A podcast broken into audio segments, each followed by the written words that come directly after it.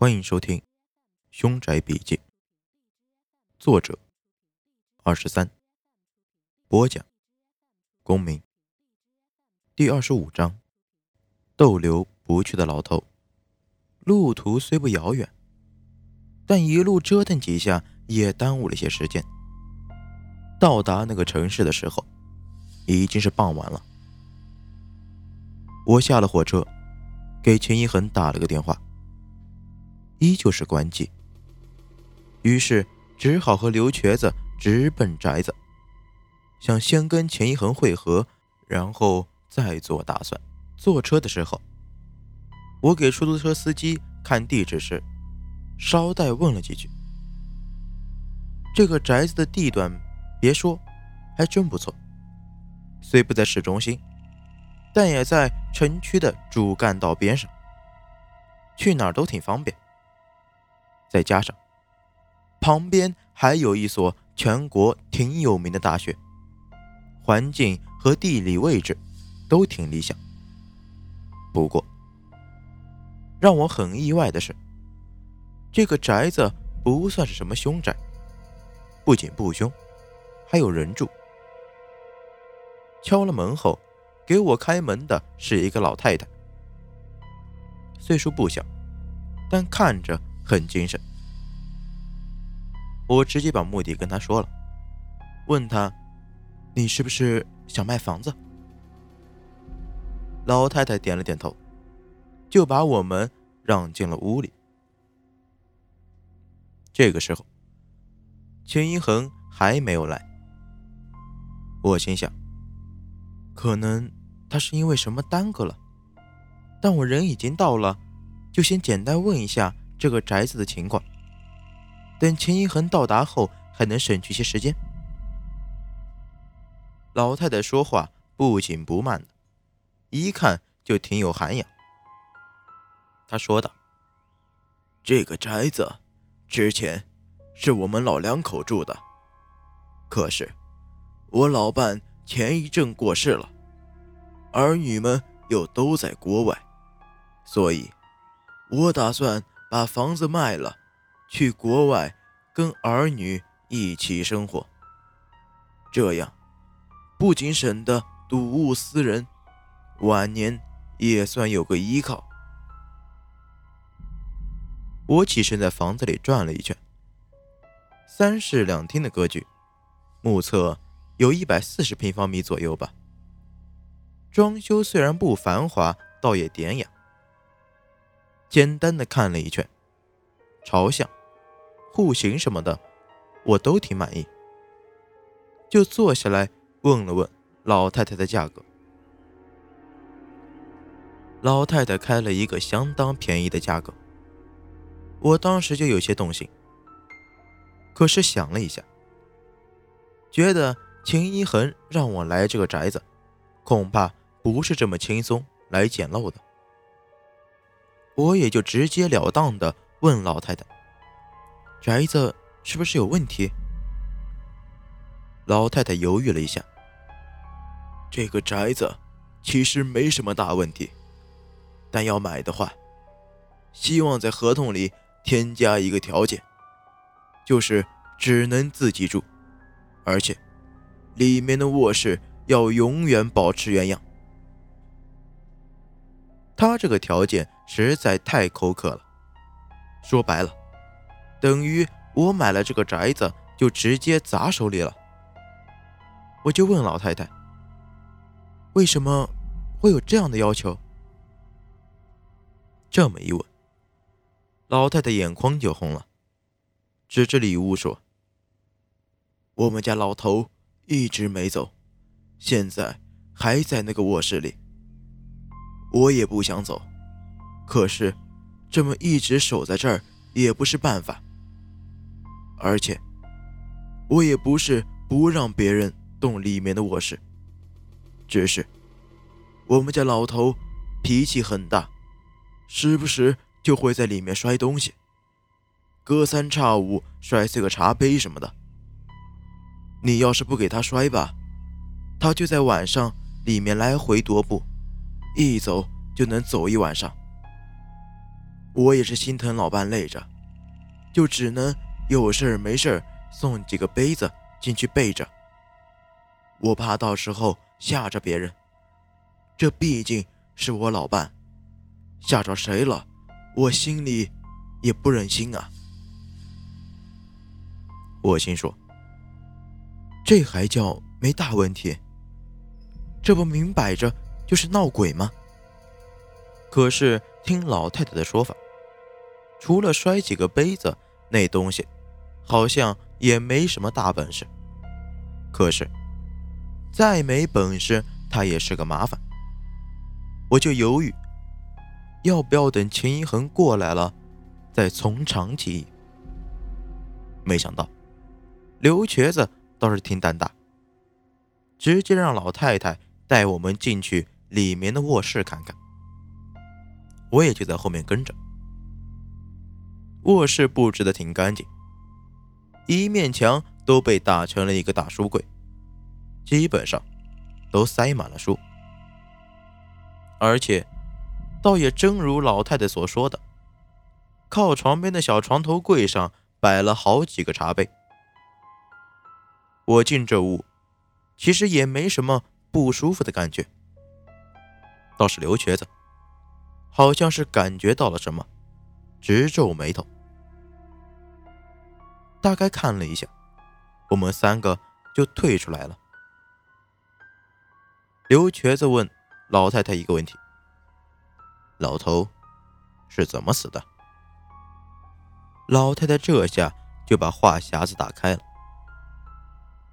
我也就简单概述一下，大体就是他们家老头是大学里的一个教授，这辈子就两项爱好，一个是研究学问，另一个就是下象棋。等到退休以后呢，把精力基本都放在了下象棋上了，时不时还总拉一些棋友回家来过招，一下。就能下一天。就在他死前的半个月，可能是遇见了一个棋艺特别高超的人，老头每天都把那个人拽回家来下棋，每次结束时都意犹未尽。这么几次一下，大概是老头的身体撑不住了。有一天夜里突发心脏病，就这么走了。当时。老头就睡在他的边上，人死了他都不知道，还是早上起来发现的。一推老头，身体都硬了。听老太太说完，我也跟着迷糊。他这应该算是寿终正寝吧？按理说，应该得去投胎了呀。我就习惯性的转头想看钱一恒，无奈，只看到。刘瘸子也是一脸迷茫。我见事已至此，也只能等秦一恒过来才能解决了。就跟老太太约了第二天一个时间，告诉他，要是有个头发挺长的人来找，就说我们来过了，让他打电话给我。出了门，刘瘸子好像特纳闷的咂巴了一声。我问他怎么了，刘瘸子说：“我觉得这个事儿可能有蹊跷，因为我们刚才去看卧室的时候，有一面墙的书。严格意义上来讲，书是可以辟邪的，因为字都是正的。所谓邪不压正，这就是为什么通常图书馆都是很干净的一个地方。”如此一来，那个老头的鬼魂还能停留在那个卧室里，肯定是说不过去的。刘瘸子虽然并不懂行，说的话倒也让人觉得有那么些道理。文字能辟邪，这应该是成立的吧？不然，那些写在符纸上的字怎么能具有驱邪的作用呢？无奈，我们俩。都对玄学方术没什么了解，也无从探讨，只能先找了家宾馆住下来。我睡得不怎么踏实，总担心漏接钱一恒打来的电话。时睡时醒的，就这么挨到了天亮，他却还是没有音信。钱一恒不来，这个宅子就没有办法入手。现在我的处境还是挺尴尬的，回去吧，怕他来，我们两个错过了。不回去吧，也只能在这里干等着。刘瘸子建议我再等等，大不了我们再去那个宅子问细一点，说不定就能找到解决的办法了。因为很多时候这些怪事也用不着借助方术来解决。老头一直不走，很可能是留恋着什么东西。我一想，他说的这些也有道理。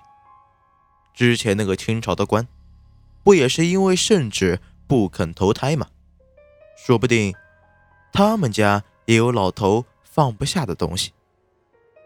于是，我们两个就又去了宅子。路上我就在想，万一那个老头留恋的是他们家老太太，那这事儿……就算是彻底没戏了。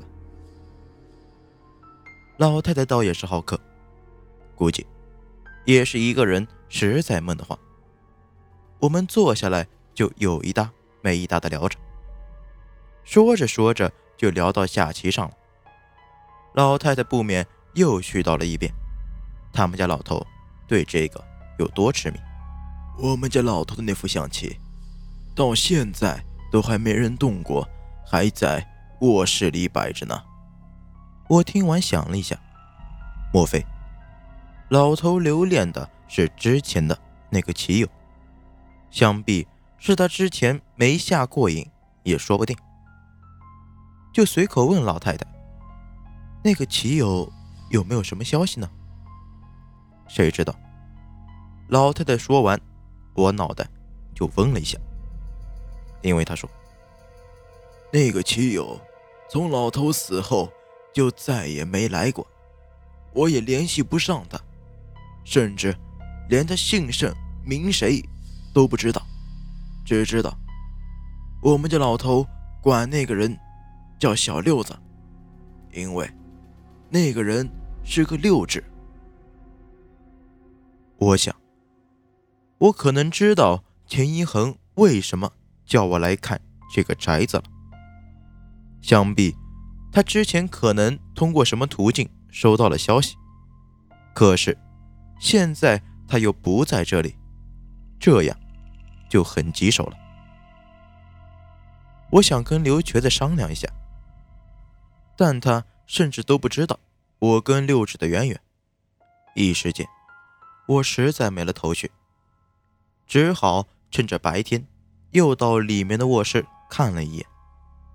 果然，窗台上还摆着一副象棋，应该是木质的，看样子做工很精细，估计价格也不便宜。我没敢拿手去碰，只能贴近一些观察。忽然，身后碎了一个杯子，把我吓了一跳。老太太急忙从客厅跑了过来，一边熟练的收拾碎玻璃。一边提醒我们，别碰那副相机，可能是之前我们家老头跟人下了一半的棋局，动了子，老头会很不高兴的。我虽然惊魂未定，却又觉得事情有了一些眉目，问题八成就出在这个棋局上。我虽然对象棋并不精通，但看个大概。还是可以的。棋盘上，红方基本已经被黑方杀得没有退路了。我猜测，老头执的应该是红方的子，难怪他死后还这么憋屈。这个棋他基本上是输了。我把我的猜测跟刘瘸子说了一下，刘瘸子倒是听得两眼放光，跟我说。我之前总能听说一些方术和神神叨叨的事情。这次真让我碰见了，我倒是愿意试一试。我问他，怎么个试法？刘瘸子就贴过来，神秘的跟我说：“咱们晚上过来，跟老头继续下这盘棋，故意输给他，不就完了？”